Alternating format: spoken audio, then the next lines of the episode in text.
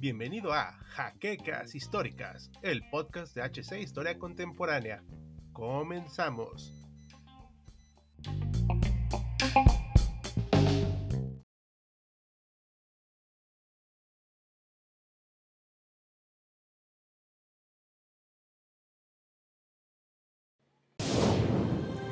Bienvenidos a HC Historia Contemporánea, la página histórica por excelencia. Durante la Segunda Guerra Mundial, gran parte de los comandantes alemanes se alejaron de los valores prusianos de antaño, donde se dejó de ver a la tropa como hijos de sus oficiales por carne de cañón. Casos de los mismos se cuentan a manos llenas, pero hubo algunos que decidieron destacarse no por su ira, sino por su genio y caballerosidad, y uno de los más destacados de entre ellos fue Erwin Rommel apodado el zorro del desierto por las líneas británicas y que sería fundamental para el esfuerzo de guerra alemán. Bienvenidos historiadores a una nueva entrega biográfica en HC Historia Contemporánea donde exploraremos la vida y obra del mariscal de campo favorito de muchos, desde su nacimiento en el apogeo del imperio alemán hasta su trágico destino en los meses finales del último conflicto de escala mundial. Pero antes de entrar de lleno les recordamos que este video es posible gracias a nuestros amables mecenas de Patreon como José Andrés Sánchez Mendoza. Y tú como él puedes apoyarnos visitando el link de la descripción. Además de que también puedes darnos una mano dándole like a este video, suscribiéndote al canal, dejando un comentario cuando termines de ver esta nueva entrega de biografías HC, pero sobre todo, compartiendo este material para seguir llegando a más historiadores. Y sin más que añadir, comencemos.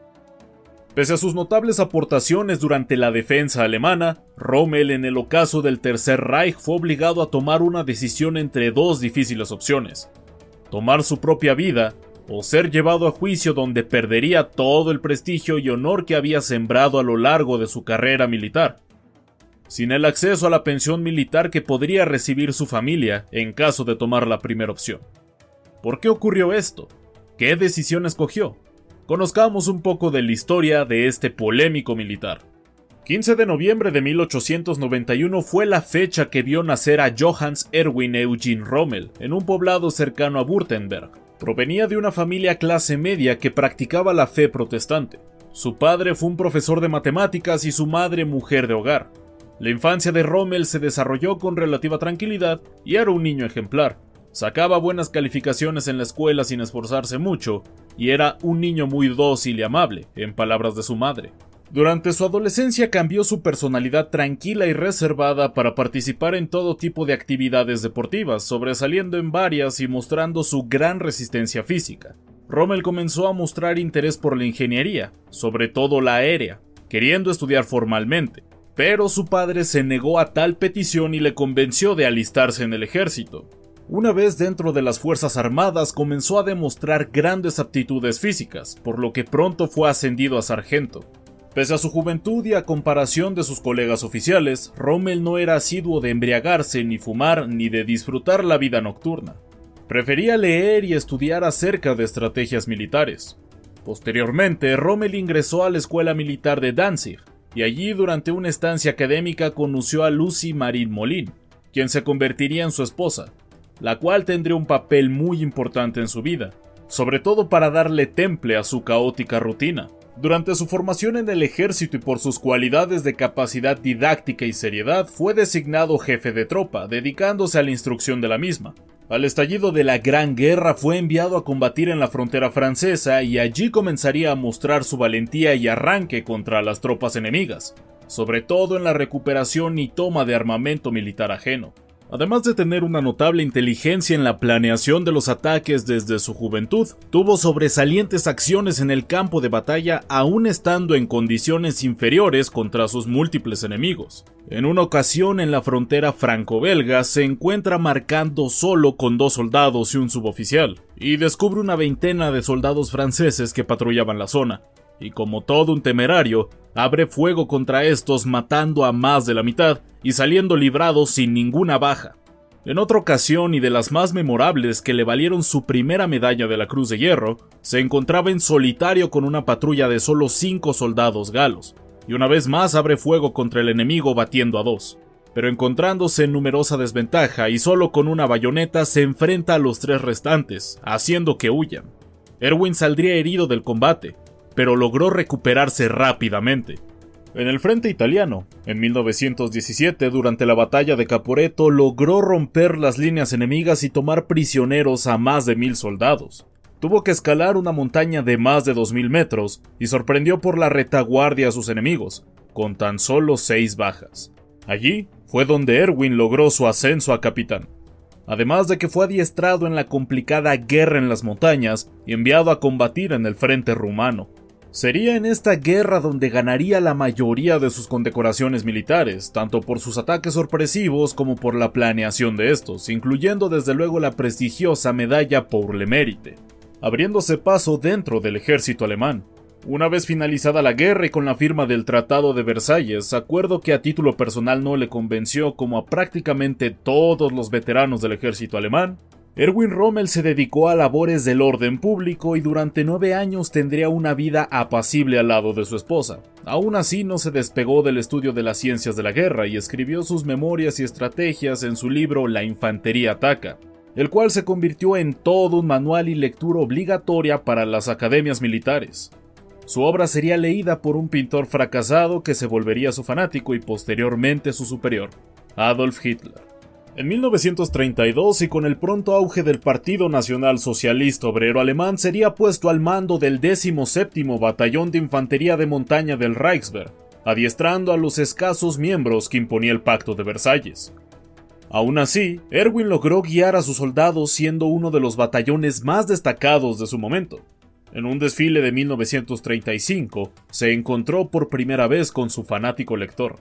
Y como todo alemán, impregnado por el nuevo nacionalismo, Rommel comenzó a mostrar cierta simpatía hacia el canciller y su discurso de exaltar a Alemania, pero tuvo un notable desacuerdo con su política antisemita. Y esta vez los papeles invirtieron, y el héroe de guerra se volvió un admirador de Hitler, y en el curso de los años fue su hombre de confianza y pronto el más leal. Tal lealtad se vería reflejada en su nombramiento como jefe de batallón de la escolta del propio Adolf durante sus visitas a Austria, donde Rommel vivía desde hace tiempo en compañía de su familia. Tras el estallido de la Segunda Guerra Mundial y una vez asegurados los terrenos de la desafortunada Polonia, Erwin Rommel fue asignado al séptimo mando de la División Panzer en febrero de 1940, pese a las protestas del Estado Mayor alemán. ¿Pero a qué se deben estas quejas? A diferencia de otros altos mandos del ejército, la mayoría provenían de apellidos prominentes y héroes de guerra que con solo el prestigio lograban formar parte de las esferas del poder. En cambio, Rommel era un clase mediero que bajo sus propios méritos logró ganarse la simpatía del líder germano. Cuando Rommel entró nuevamente en combate, volvió a mostrar sus méritos en el campo de batalla. Con el mando de la séptima división Panzer mostró sus dotes que había estudiado en años previos, logrando las hazañas de alcanzar el Canal de la Mancha y ocupar el puerto de Cherburgo en apenas cinco semanas, capturando a más de 30.000 soldados aliados. Previamente había tomado el poblado francés de Saint-Valery, logrando la rendición de 13.000 franceses. Si quieren conocer todas las hazañas realizadas en este periodo de la vida de Rommel, no olviden ver nuestro video al respecto.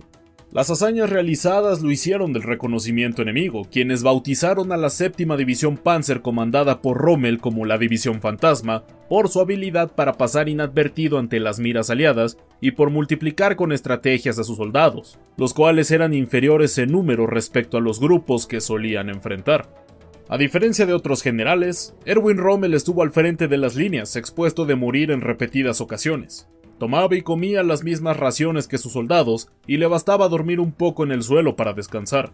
De igual manera, acompañó a sus subordinados a las expediciones en montaña y cortaba comunicaciones con las bases centrales para que no interfirieran en sus misiones.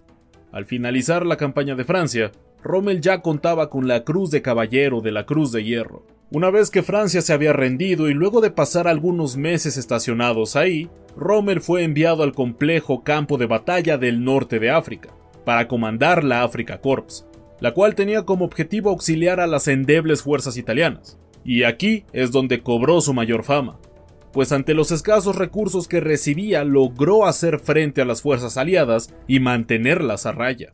Rommel, por su resistencia y tácticas, ganaría el mote de El Zorro del Desierto, bautizado así por sus enemigos.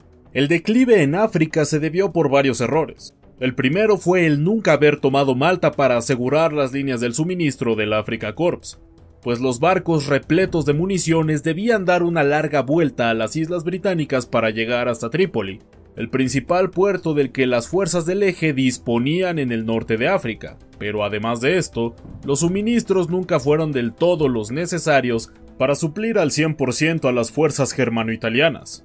Además de esto, el temerario avance de Rommel sobreestiró las ya de por sí delgadas líneas de suministro y la gota que colmó el vaso fue su fracaso para tomar la fortaleza de Tobruk, siendo detenido finalmente en el Alamein, punto en el que los alemanes lo único que podrían hacer sería regresar a sus posiciones de inicio, y posteriormente regresar al viejo continente. Pues nunca se trató al norte de África con la misma importancia que los británicos le dieron, y mientras este era el principal frente para ellos, los alemanes estaban desangrando en las frías estepas rusas. Finalmente, Rommel fue evacuado de África unos días antes de que se produjera la rendición del Afrika Corps, y esta vez, y a diferencia de Francia, no acompañó a sus hombres en su destino final cuando fueron convertidos en prisioneros de guerra. El fracaso del Afrika Corps representó el inicio del declive del Reich que pretendía durar mil años, pues desembocó en una serie de derrotas estratégicas que terminaron por echar a los alemanes de África, y que al poco tiempo, tras la batalla de Kursk, Alemania perdería definitivamente toda la iniciativa con la que contó durante el inicio del conflicto, siendo el norte del continente africano el primer dominó que haría caer al tercer imperio alemán. Si había algo más importante para Erwin que el ejército, era su familia. Su amada Lucy junto con su único hijo se volvieron el escape idóneo cuando se encontraba lejos del campo de batalla, por lo que siempre procuró lo mejor para ellos, y probablemente eso influyó en la toma de su decisión más difícil, su muerte. El zorro del desierto veía que la situación alemana se encontraba al borde del abismo, por lo que cuando se le encargó la defensa de la costa francesa en noviembre de 1943, Rommel ya estaba convencido de que la guerra era imposible de ganar. Además, hubo una decepción y hasta sentimiento de horror hacia Adolf, tanto por simplificar la vida de sus tropas al no procurar el abastecimiento adecuado de la logística militar y por el descubrimiento de los campos de exterminio, un secreto que pocos conocían en su momento. Sin embargo, y para entonces, la figura de Rommel era de las más populares gracias a la publicidad de Joseph Goebbels, quien representaba la supremacía de las fuerzas alemanas y sus proezas militares se habían difundido ampliamente. Era también un símbolo de esperanza, por lo que cuando fue herido mientras realizaba un rondín solitario por el frente, se mantuvo oculto haciendo parecer que seguía combatiendo para no debilitar a la moral alemana. Debido a las diferencias que tenía con sus superiores, demostradas con las constantes entrevistas que tenía con Hitler, Rommel comenzó a mostrar desinterés por la guerra, y a la par se seguía manteniendo su figura como la más influyente de Alemania. La crisis que venía generó varias conspiraciones en torno a Hitler para deponerlo y así negociar una alianza con las tropas aliadas. Por lo tanto, no se descarta que Rommel haya sido contactado por conspiradores para alzar un ataque en contra del régimen. Después del accidente en el que Rommel sufrió una herida en la cabeza y sobrevivió de milagro, se produjo a los pocos días un atentado contra Hitler en el cuartel general de Prusia. Los implicados que previamente se habían contactado con Rommel fueron detenidos y él comenzó a temer a que se le relacionara con el ataque. Pasó unos meses recuperándose en casa con su familia, siendo invitado a reuniones en Berlín, a lo que se negaba a asistir por el miedo de que se le implicara en el asalto. Finalmente, y después de pasar varios meses convaleciente y siendo espiado por agentes de la CSS, fue contactado por generales del Estado Mayor General, en el interior de su casa y sin la presencia de su esposa, dichos agentes le revelaron lo que estaba ocurriendo. Resulta que se le implicaba del atentado contra el canciller ya que un confesor lo adjudicaba de haberle contado los planes del ataque, y aunque no estuviera relacionado directamente, al no haber advertido a sus altos mandos de la conspiración se le señalaba como culpable. A diferencia de los detenidos, que fueron torturados, a Rommel se le ofrecieron dos alternativas. La primera, el suicidio. ya que al ser una de las figuras más populares de Alemania se corría el riesgo de que su supuesta traición desembocara en una revuelta y caos generalizado. Su muerte se difundiría como secuelas de guerra, se le daría un funeral de Estado y se le recordaría como héroe. De lo contrario, y como segunda opción, se le tomaría preso, se le haría un interrogatorio y sería sometido a tortura, y retiradas todas sus condecoraciones que había conseguido a lo largo de los años. Su familia sería sobojada y perdería todos sus privilegios. Rommel evidentemente argumentó su inocencia, pero al conocer cómo funcionaban las cosas, sabía que su causa estaba perdida, por lo que optó por la primera opción. Fue así que tomó una cápsula de cianuro. Las autoridades informaron su muerte y fue enterrado con todos los honores, sin la presencia del canciller, como último acto de desaire ante el mariscal. Sin embargo, también nos queda preguntarnos si su figura ha sido blanqueada con el paso de los años, pues al ser tan cercano al líder alemán, ¿no podría saber de sus atrocidades? ¿Qué tan ajeno era esto? Hay bastantes preguntas que hacer respecto a su figura, mismas que difícilmente tendrán respuesta a día de hoy. Y esto es todo por esta nueva entrega de Biografías HC. Esperamos les haya gustado y si fue así ya saben cómo apoyarnos. Aprovechamos para agradecer nuevamente a nuestros mecenas por su apoyo. Recuerden visitar nuestro Patreon que se encuentra en la descripción y sin nada más que añadir, agradecemos su preferencia y los invitamos a seguir viendo más contenido de HC. Les habló de Auslanda y ya nos veremos en el próximo video.